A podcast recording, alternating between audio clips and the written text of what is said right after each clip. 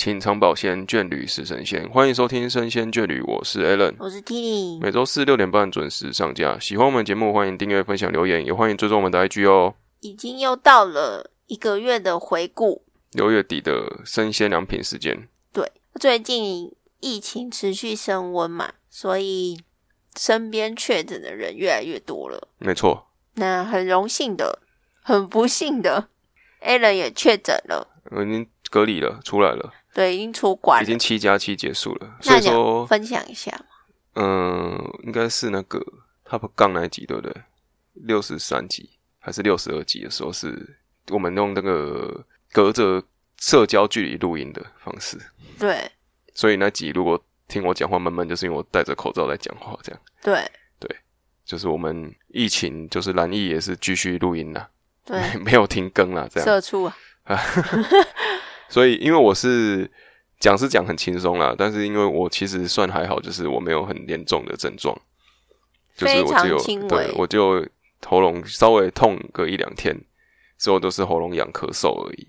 那我也没有肌肉酸痛啊，发烧也没有发烧啊，也没有那种咳到骨头都在痛这种都没有啦，就一切一切都是很正常。然后我的精神啊，我的身体状况都还很 OK，但是。他会发现他确诊是因为要回公司上班，对，因为居家对对居家上班结束要回公司上班，所以才去用快筛，然后才发现，哎，怎么两条线，有点傻眼。而且那时候蛮好笑，是我还不相信，因为我觉我觉得自己身体状况没有很没有那些呃电视上或是其他确诊过人分享的那样子很严重，什么喉咙痛到对对对对对对，都觉得没有，就想说怎么可能，我还验两次。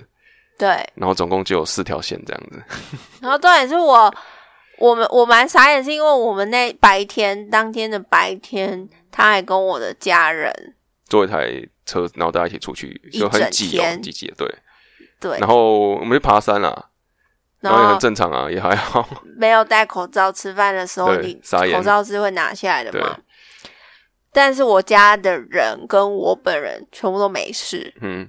我我就是每隔两天我就会验一次，每隔两天就验一次。他跟我们是算同住的，呃，同住的居家，就是同住家人啊，算对同住家人。然后那个时候居家隔离的那种，反正就是他是他就是那种，他只要快筛他是阴性，他就可以出门这样。对，两天就要筛一次。对对对，但是他怎么筛，他都是不不会确诊。对，那个筛草已经筛捅到很里面的，对，你知道吗？还有一次是。连续每天都测，嗯，然后要他很想要放假了，也没有，就捅到很里面还是阴性，然后一直一直觉得自己好像有点不舒服，一有症状就赶快测。我也很担心呢。对，但殊不知就只是一个胃食道逆流造成的喉咙痛而已。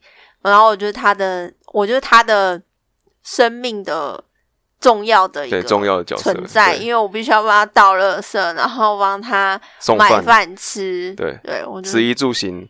嗯，十啊，十跟就是十而已啦，因为住跟住就住在他心不能动嘛，一就就可以转正。总之就是，嗯，有隔离到之后，你才会觉得说，哇，生活是很能够出去，很对，很幸福，很不方便啦，真的。大家都说我好想待在家里，待在家里好久这样子。等真的要你真的要你在家里待七天，你会觉得哦，会发发疯了，绝对发疯。对，而且刚好冷气还坏掉，对。等一下再讲，这个马上接到第二个。对对，这个先讲讲。所以很庆幸的是，没有什么问题。对，但是也不表证说每个人都是一样，因为毕竟还是有。如果说你真的很不舒服的，那当然大家也就还是一个呃休息的状态嘛，让自己身体好好休息嘛。不过你从那你要分享一下，你从确诊当天你验出阴性之后，那呃验出阳性之后，你的。你隔天就去看医生吗？嗯，当天呐，当天就去。哎，没有，那天是晚上。对对对，然后隔天早，隔天就赶快去通报了。对，然后通报之后，他就会，嗯，基本上我们都是自己去 Google 的。对对，因为太多版本了。对，然后然后新闻也不是最新。应该说这这一阵子啊，这一阵子跟前一阵子都大量爆发嘛，所以可能医疗的量也不够啊，所以他会。呃，先初步的判断你的身体情况。如果我是这种，嗯，属于轻症的部分呢，我们就是自己去自主应变啊，自己找方式处理啦。如果是你是发烧的或者很不舒服，那可能就要送急诊这样。那我就自己去载了这个 A P P，然后载什么 A P P？就是居家的一个 A P P。我们是新北的，然后就有一个新北的照护的 A P P，然后就会叫你每他是传简讯给你吗？还是你传简讯给我？他那个 A P P 应该是说，我不是确诊者的话，我下载是没有用的，因为他需要他需要那个卫生机关给你一组密码，你用那组密码去注册才有办法进入这样子。所以你是先去哪里通报？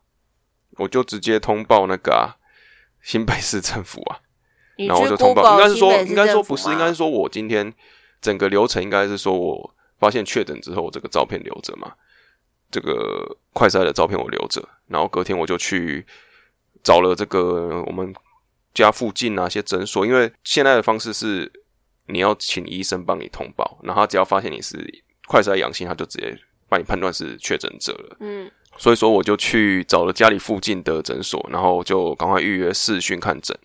要找有视讯对，要找视讯看诊的。然后这个网络上对自己去找，然后然后这照片传给他，然后你的身、你的健保卡还是身份证传给他，然后就他就跟你定时间就开始视讯看诊，然后就说啊你哪里不舒服啊？怎样怎样怎样怎样？OK，然后讲完之后呢，他就会说那你请你的家人来过来这个地方拿药。所以说你不要找那种。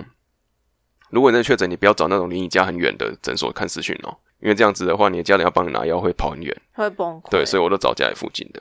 对，然后再来，他就直接帮你通报了。然后通报之后，就会有我刚讲的，就会传简讯过来，然后请你下载，然后做每天三餐的通报。然后三餐他就是叫你，他会有很多选项。哎，我现在觉得我流鼻水，我喉咙痛，我发烧，我肌肉酸痛啊。如果都没有这些无异状，然后就传你的体温，然后就三餐都传。就这样子而已，那我也没有接到任何电话，没有任何的，没有任何人来慰问你，对，没有，因为我是好可怜哦，非常轻症的啦。我觉得这样也好了，没有必要让这么忙碌的医护人员哈来关心我这种非常非常轻症的。那他也没有给你什么救难，没有那个有好像是要自己，如果是我们这样子要自己去申请吧。总之我 Google 很多版本啦，但是我也是觉得说我也不需要到这种程度，我就觉得我自己这边自立自强就行了。那我也觉得，我吃药之后，我的身体就没有那么不舒服。几我几乎没有所谓的，呃，大家说什么前四天啊、前三天会很不舒服啊，站不起来啊，只能躺在床上，我都没有啊。我都是每天正常生活，然后也还好，公司可以居家办公，就每天继续工作这样，所以也没有特别的觉得不一样。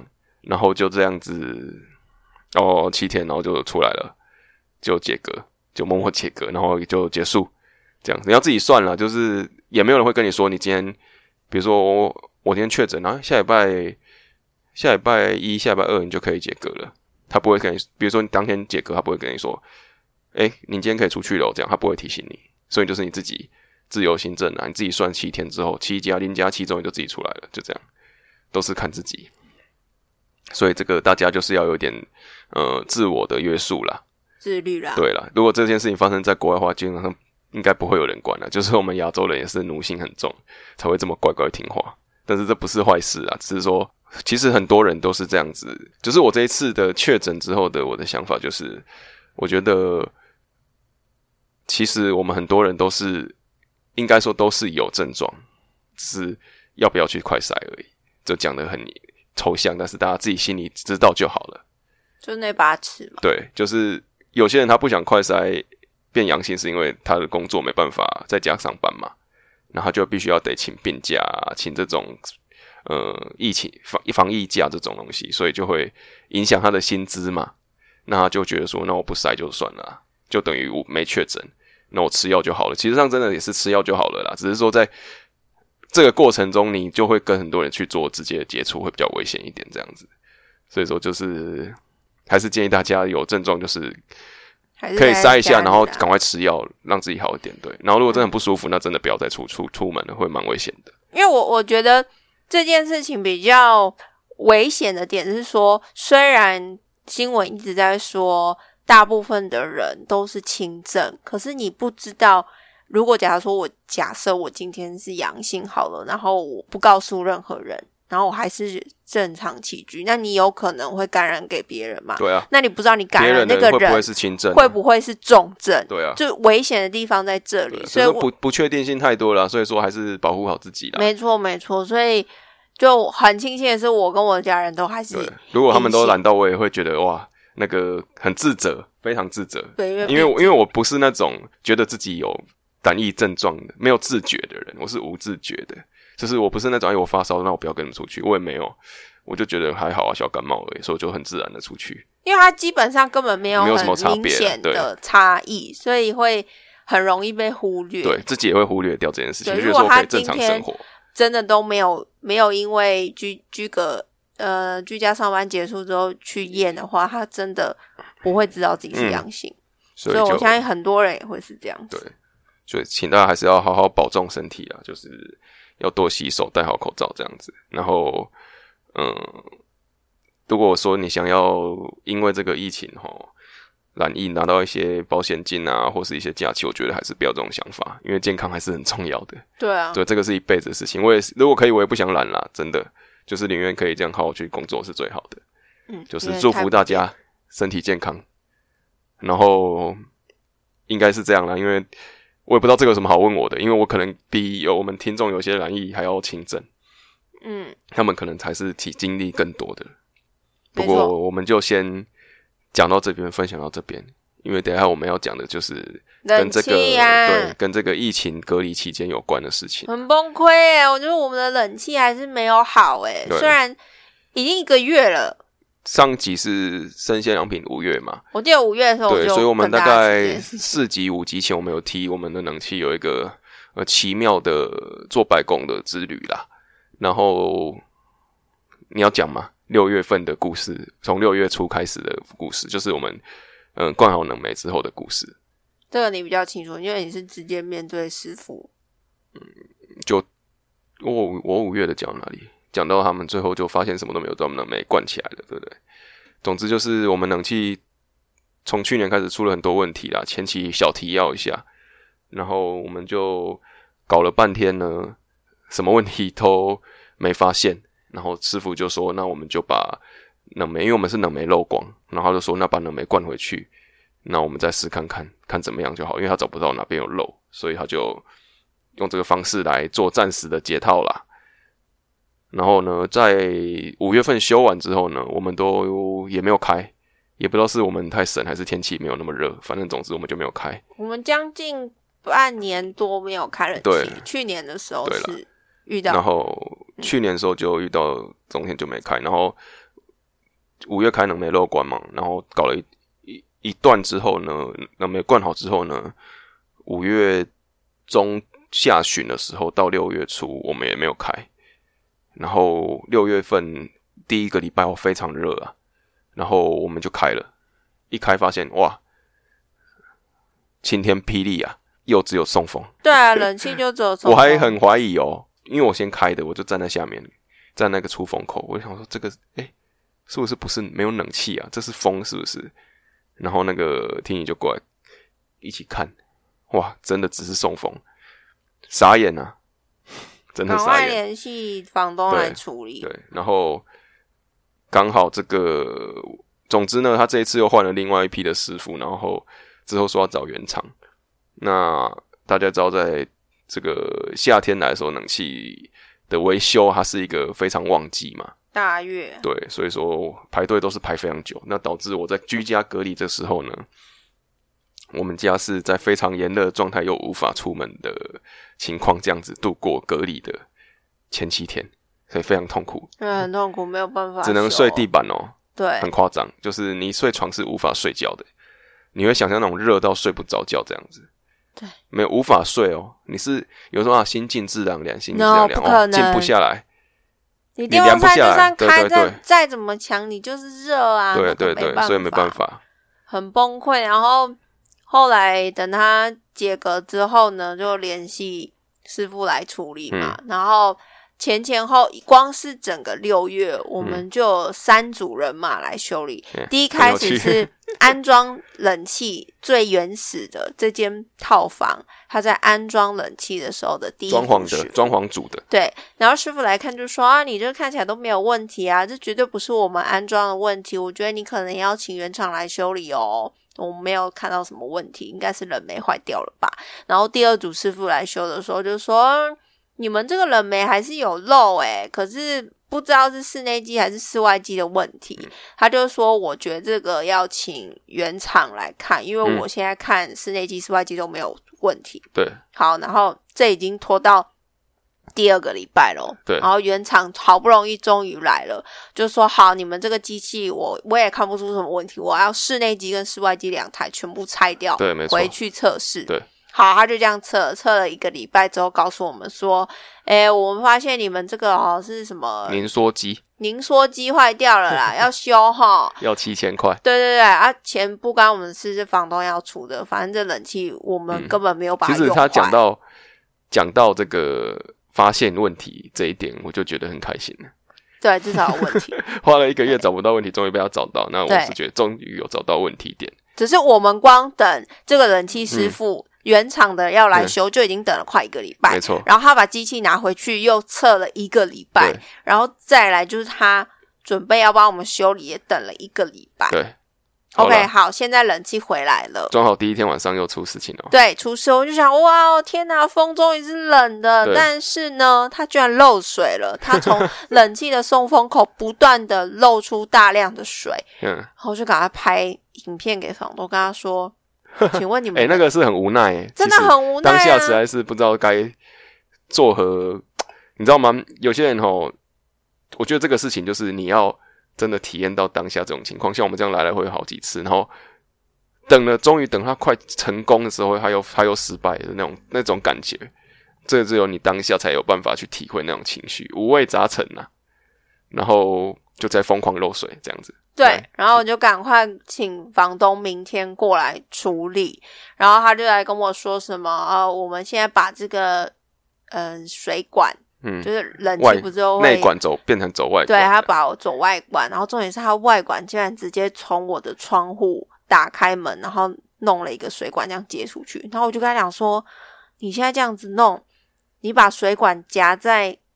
窗户开个小缝，然后让水管出去，这样啊？请问这样虫不就飞进来了吗？对，因为它的它的外管是很土炮的啦，就是冷气外面接一根软管，然后软管软管直接拉到窗外面而已。对，我就想说，天哪，这是什么天才的想法？你好歹也要帮我用个什么东西粘起来吧？然后是我反应了之后，他才帮我先用胶带粘起来。所以我们现在房间冷气虽然开着，然后还是窗户留了一个用胶带贴的小缝，把这个。水往外倒，然后它水这件事情并没有帮我们解决。对，然后我们跟你说，三阳的冷气都有一个问题。哎，你讲明直接呛了就对了。对，上次我们有讲，对不对？我真的是受不了。好好好，讲。我可能别人用三阳没有问题，但我们这一台就是鸡王。对，OK，它呢会有臭味。嗯，然后这件事情我们有问过其中一批的。呃，冷气师傅，他们就说啊，这个牌子就是常常通病啊。这台这个机型它就是有这个通病。对，我们这个机型，我也不知道它什么机型，因为保证书在房东那边，他就说这个机型呢，它就是会有臭味啊，比较常会出问题。然后那一天，我不是说我漏水这件事情吗？我就有跟房东讲，然后房东就说，哦，他那个水管他还没有接好。所以他明明就知道他没有接好，他会漏水，他还把冷气就这样放着，就人就走了，他没有处理耶。然后他还跟我说，当初哈一开始在这装潢这个房间的时候呢，这个冷气好像就有一点问题了。我有这一段哦，对，这我不知道。他其实有跟我说，他知道这台冷气本身就有问题了。然后他就说啊，但是因为那时候大月嘛，比较难找到师傅啊，就还是他们就不能先这样装了。所以真实反应哦，现在是真实反应。对我真的是哇的，对我就想说哇，所以你明明就知道这一台就是机王，然后你还就放任他一直做这件事。我跟你讲，前前后从我们住进来一到现在已经几年了，他这台冷气占了我们这个他的问题处理的这个时光呢，占了我们入住的三分之一时间。对，都在每到夏天就就要处理它，不是夏，真的是夏天的风，你知道吗？这个冷气就是吹夏天的风，每年都会经历这件事情。对，我现在真的气到不行，所以声音有点大声。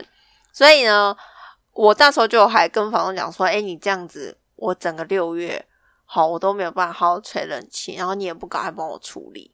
再来就是说。”那你明就知道他有问题，那你也不积极一点，我觉得蛮忘记了啦。我真的事情太忙，忘记了啦。人家事业做很大了，傻眼了。毕竟人家是房东嘛，我只是一个房客而已啦。对，但是我觉得好处是说，因为我自己后来去爬爬文，你知道吗？其实蛮多人遇到这种。电器租屋的电器坏掉的时候，有一些房东是不负责的，甚至还要要求房客去赔偿。可是重点是，我是正常使用状况下，对啊，我没有。其实这种东西很容易去做一个判别啦，你就请师傅来看嘛，他很容易就知道说你这个使用方式是哪里出问题，或者是冷气本身坏掉啊。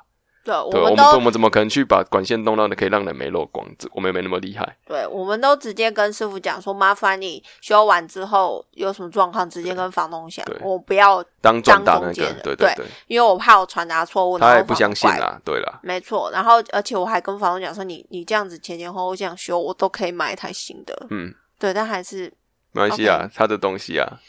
对，但是受苦跟大家分享了，希望七月的生鲜生鲜良品不要再有冷气的故事了。真的，我觉得这是歹戏托棚哎，一件冷气的事情讲了两个月，对，变会变长期连载就糟糕了。所以大家电器这件事情一定要买好一点的，自己的家住好一点的啦，真的。对，相信就是你如果购买的当当下你花多一点钱，后面的整个居住品质啊，然后整个体验过程也会很舒服。不然像这样子，我我觉得我要分享一下，我终于买了一台。循环扇，对我已经看很久，而且我那时候本来想要买一个日系的牌子，对，就是无差差品，嗯，他们不是有有一台蛮美的白色的循环扇嘛，嗯，然后那时候还有看什么小叉，中国的小叉，嗯，他没有出循环扇，也是蛮蛮便宜的，然后网络上还有很多什么有的美的牌子，然后我最后就找了一个欧美的，嗯。循环上没有，就是欧美，欧美的欧美哦，对它这个牌子，它就是以循环扇做出名的。嗯，然后我就是说，想说它它真的很贵，有一点贵，但我还是买，因为我就是经历有差了，真的有差。冷气这件事情，真的要买一台循环扇，真的有循环扇之后，真的好很多。而且我已经很少开我们家的电风扇，电风扇，因为我觉得循环扇。它不止可以像我们房间是西晒，那我就把循环扇放在窗户下面。那有时候外，因为你知道西晒有时候是外面热气啊，外面比较凉。哦，对，我们房间里面热，然后就会对流不好啦。对，所以我买循环扇之后，我觉得好太多了。然后冷气的话也比较快凉，嗯，所以推荐给大家。我觉得我真的相见恨晚，太晚买了。对，就是如果你冷气坏掉的时候，就可以 靠这个撑一下，这样子。真的。但是如果可以吹冷气搭配使用是最好了，最好不要两两个没有一个坏掉，你然后只能用其中一个让房间变凉，那是真的很不舒服的。对，我我觉得好的电器真的好很多，值得投资，值得做投资。对，还好我没有买那个日系的无差差品，因为无差差品跟中国的小差，他们在网络上的评价都很两极。嗯，因为大家都说那个维修率。还蛮高的，所以我就想说，哎，无叉叉品它一一台也是要两三千块了，差不多。然后我买这台欧美系的，其实才贵一一咪咪，而且我是趁虾皮特价时候买的。因为冷气的这样子的一个过程，你让我们的对于购买这电器用品上面有一些歧视，觉得可以买一些比较贵一点，但是。耐用一点的，要有品质，对，这真的有差哎。对，你知道物有所值嘛？就不要一直在讨论 CP 值这件事。我觉得电器这件事情没有 CP 值哎。对，没有啦，应该说贵一点，然后它做了很久，这也是算 CP 值很高啊，对不对？嗯，只要它稍微贵，然后它可以很耐用，那也是有所谓的 CP 值在啊。我不能说，我不能说便宜然后耐用才是 CP 值高嘛。它如果贵，但是它耐用，那表示还符合它的 CP 值啊。对，而且重点它也没有长得很丑，对啊，也有我最想要买的白色，嗯，所以我觉得还不错。如果大家有想要买循环扇的话，可以挑那种。你搞好像你要搞交团购了呢？没有团购，目前没有。那如果有厂商有需要，我们是可以接一下。好了，好了，好了。对，然后再来呢，就是讲完了我们的冷气跟确诊的事情之后，就是接下来就讲说我六月都在看恋爱番。嗯，他的动画推荐时间也没有到推推荐时间，因为这一部作品算是我蛮偶然会看，因为我的我真的是很少看那种恋爱喜剧之类的作品。嗯，像《辉夜姬》就算是我蛮少数会看的纯讲恋爱类的，可是它有点偏，它不是那种很一直发糖的那种恋爱番。然后这部作品是因为我那天在你家很无聊，我就帮他看电视转到的，我转到了 Animax 的那个动画台，然后我就刚好看到，因为我会停下来，原因是因为它的主题曲是我。之前听到非常喜欢的一首歌，就是神山羊唱的日本的一个团，然后我就想说，原来这首歌是这部作品的片头曲。那这部作品就叫《枯雨宫村》，枯就是一个土，在一个屈臣氏的屈，然后宫村就是宫村嘛，姓氏。那哭与宫村呢，就是讲哭是女主角，宫村是男主角。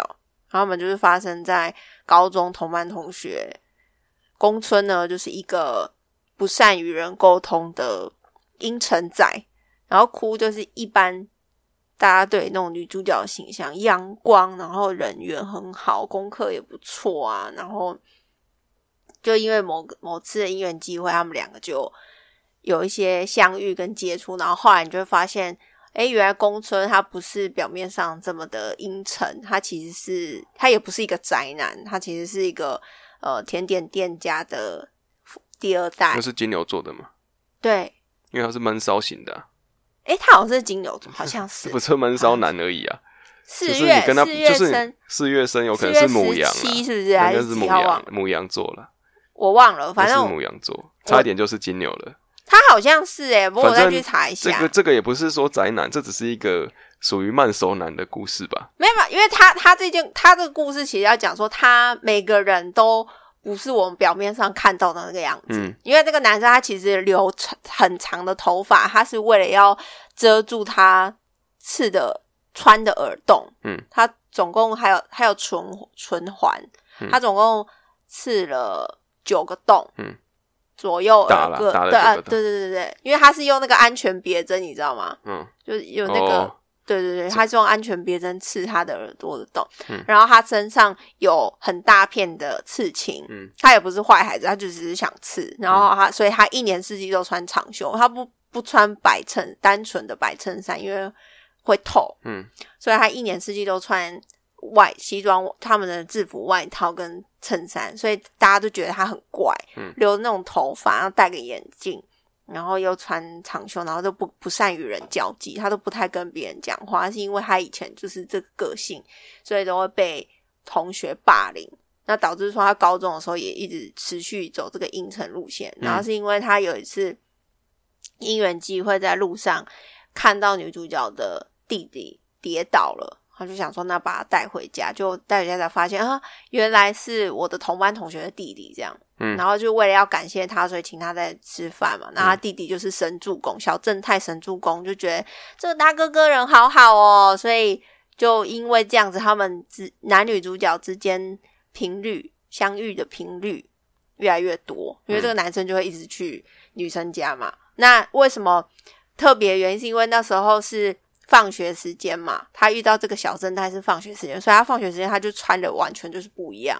所以一开始女女主角认不出来他，因为他把头发绑起来，然后又戴耳洞、戴耳环，然后又穿的比较流行一点，又稍微打扮，所以女主角一一开始看到这个宫村的时候，完全认不出来，她只觉得哦这个男生好好看这样，所以是完全不一样。女生是外貌协会的了。嗯。嗯，你要这么说也是可以啦，就是有点哇，原来所以这个这个恋爱番就是在讲这个，我们人还是以外表还是占他的分数，印象分数上很大的一个比重了。嗯，好，大家自己去看完就可以慢慢品味。因为其实我觉得画 风，因为他他介绍给我，我也没有看过。对对，因为你不太看这种恋爱番，对对了，对对对，我因为我很难得会想要看恋爱番，是因为我真的是很喜欢那首主题曲，然后刚好这画风好像也不错，而且剧情有点白痴，有点强。那它因为它只有十二集而已，所以只有一季，它也没有出第二季了。嗯，然后漫画是已经画完了，我觉得漫画还蛮好看的，因为动画是为了要赶。所有的剧情，所以它浓缩，它有很多细节没有讲。嗯，但其实我觉得再去补漫画的时候，就发现，哎，其实也蛮好笑的。嗯，我在那时候先看动画的时候，我是很多点我都会大笑出来，我觉得蛮轻松的一个作品。嗯，推荐给他，因为它算是旧作，他不是不是季番啦，所以大家可以去找来看。希望大家可以在。希望大家可以在身体健康的情况下，吹着冷气，好好的追恋爱番这样。我还在讲故事，简简接完。所以因为这样子说，我最近又去找了一些。哦，你还要讲就对了。对，因为我我很久没有这种恋爱的悸动，你知道吗？有种那种初恋感。我觉得这部作品 有让我回到那种恋爱的感觉，还不错。然后呢？所以陆陆续续我找了一些另外番，等我看完之后觉得不错的，我再。我以为你要继续讲哦，你之后要再再累积再推荐。对对对，因为有一些我同时在进行，大概四五部还没看完，所以我。要变腐女了。腐女是 BL，我不是腐女，好不好？那如果是那种剩女，是不是？为什么是剩女？就是你已经在你的生活社会上已经有一定地位了，像以前那个叫什么？那个我可能不会爱你，那个杨丞琳。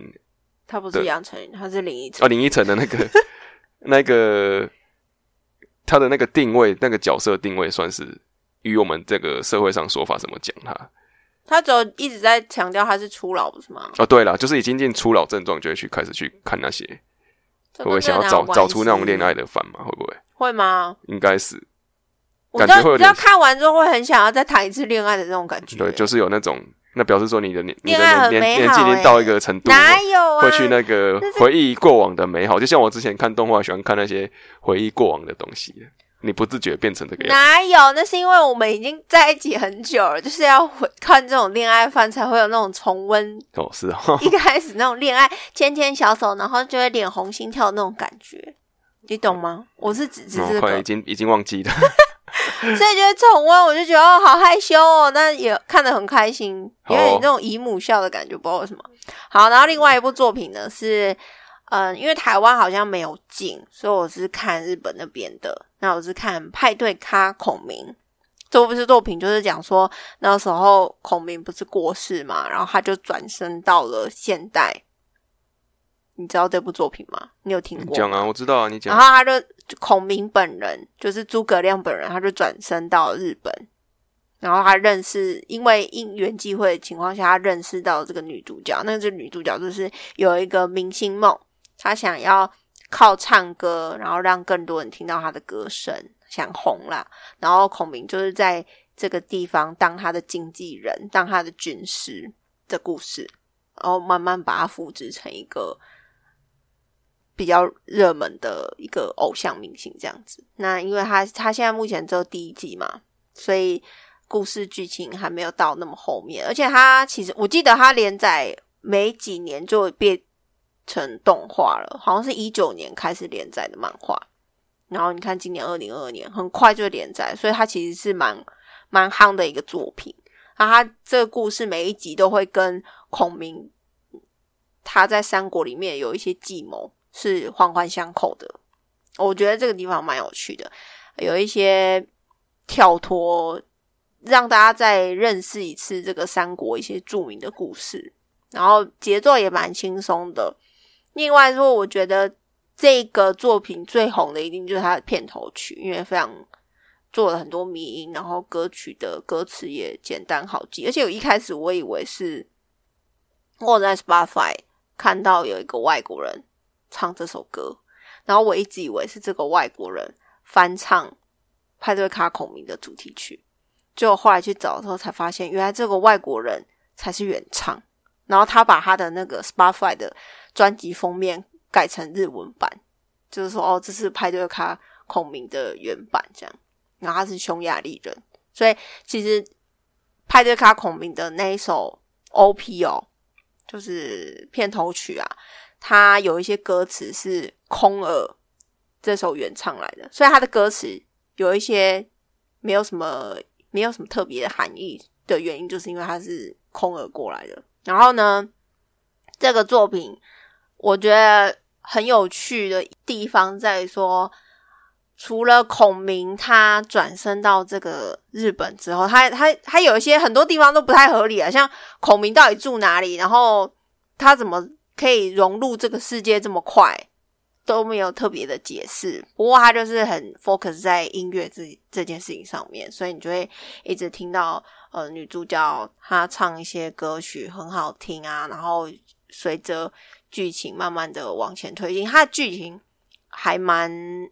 蛮好猜的，可是我觉得那个冲突的点就是在于说，因为是孔明，以以我们有时候就会幻想说啊，如果那些古代的人他们如果转身到或者是搭个时光机来到现在的话，会发生什么事情？那这部作品就是有一些情节来符合这段我们的想象，因为那时候孔明他一一挂掉，然后转身来的时候，刚好是。日本在做那个万圣节，所以他就以为自己落入地狱什么之类的。那我就觉得，哎，有时候我们都会幻想，如果说假设李白啊、陶渊明这些人，如果他们转身到了现代的话，看到我们现在的人在生活的样子，他们会不会有一些不同的想法？推荐给大家，如果台湾到时候有上的话，大家可以看看。好，那今天就分享到这边，那应该。中间那边那一段应该拿到最后面来用了。那希望大家可以身体健康的吹冷气，看听你推荐的动画。然后每周四继续听我们的神仙眷侣。对，那就大家下礼拜再见，拜拜，拜拜。